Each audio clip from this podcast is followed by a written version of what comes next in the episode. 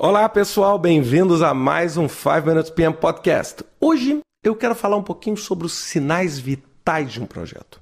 Né? Eu estava trocando alguns e-mails recentemente para discutir sobre o que era importante ser controlado num projeto, etc. E eu queria fazer uma analogia né, quando a gente está controlando um projeto com a de um paciente numa unidade de tratamento intensivo.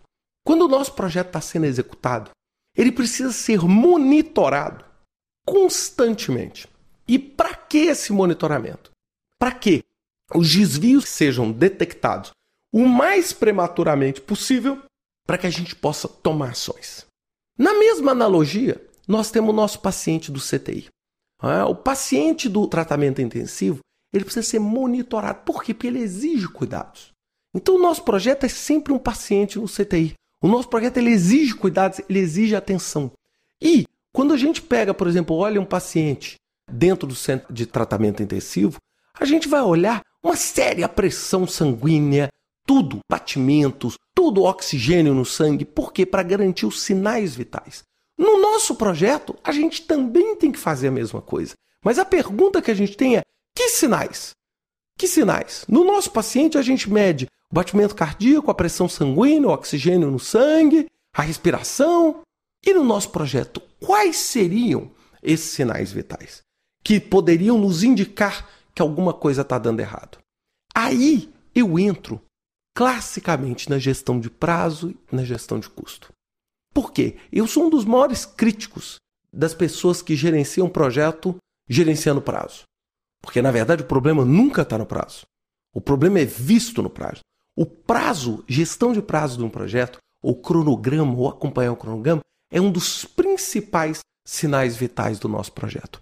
Então, se eu tivesse que colocar lá, imaginando que o meu projeto era o paciente no CTI, o que, que eu colocaria conectado a esse paciente para poder avaliar os sinais vitais? Primeira coisa que eu colocaria, uma gestão de prazo. Né? Ou seja, eu iria acompanhar claramente qualquer indicativo de atraso. E como é que a gente poderia fazer isso? A gente poderia fazer isso através dos marcos do nosso projeto, ou seja, os marcos previstos e os marcos reais. Então, essa é a primeira coisa, ou seja, eu iria acompanhar pontos intermediários. Nunca o prazo final do projeto, porque às vezes o seu projeto é grande, você tem um problema, mas você não consegue detectar ele no final do projeto. É? Ou seja, às vezes você está nas fases iniciais do seu projeto, você ainda não consegue ver o reflexo daquele erro no início do projeto lá no fim. Por isso que você tem que dividir o seu projeto em marcos e acompanhar esses marcos. Ou seja, a partir do momento que eu meço esse primeiro sinal vital, eu vou ter uma ideia do seguinte: qualquer oscilação que aconteça na data desses marcos, de atingimento desses marcos, vai dar um indicativo de que alguma coisa errada do ponto de vista de prazo, percebido em prazo, você vai ver. Esse é o primeiro sinal vital. O segundo sinal vital que eu teria para o meu projeto são os custos. Eu teria o que? Todo o meu orçamento. É? O nosso meu orçamento poderia estar quebrado tanto por recurso quanto por atividades e fases e eu acompanharia classicamente esse desenvolvimento né, dos meus gastos com o relação ao meu previsto. Esse seria o segundo indicador, que me daria o quê? Como o meu orçamento está sendo né, aí gasto. E isso também me daria qualquer indicativo de desvio.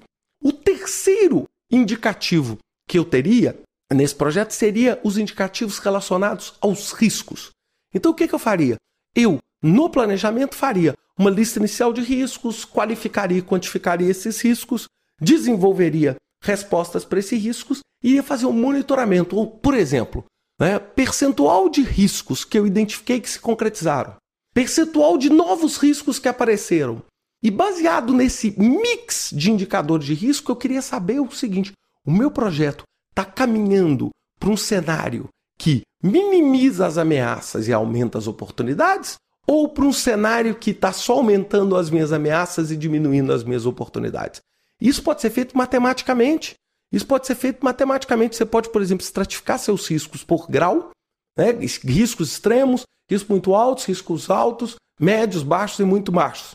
E você pode monitorar mês a mês quantos por cento dos riscos identificados estão dentro de cada fator. Você pode também somar isso aos indicadores de novos riscos. Você pode somar isso ao indicador seguinte: risco que se tornou problema. Ou seja, riscos que aconteceram, porque o risco ele é sempre algo que existe a dúvida. esse risco ou ele vai virar um problema ou ele não vai virar nada.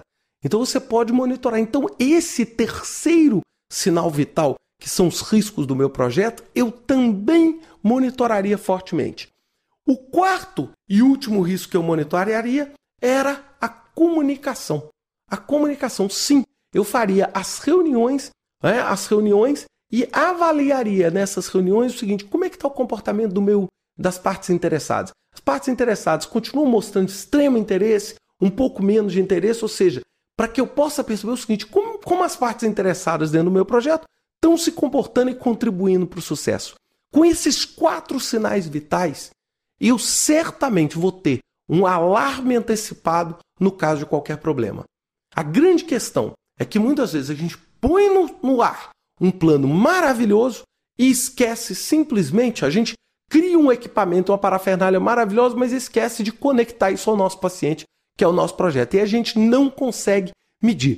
E, normalmente, quando a gente começa a medir e entender isso, o nosso paciente, que é o nosso projeto, já está no estado crítico. E aí, muitas vezes, esses sinais vitais se tornam absolutamente irrelevantes. Por quê? Porque vai ser muito difícil a cura desse paciente. Então é por isso que eu falo, a gente monitora os sinais vitais é desde o início. A gente monitora a saúde do nosso projeto e não necessariamente a doença do nosso projeto. Quando a doença chega, é, se a gente não tiver com esses sinais vitais muito claros e muito precisos, a chance de nós perdermos esse paciente é muito grande. A chance da gente ter problema no nosso projeto é enorme, como muitos de vocês já viram na vida real.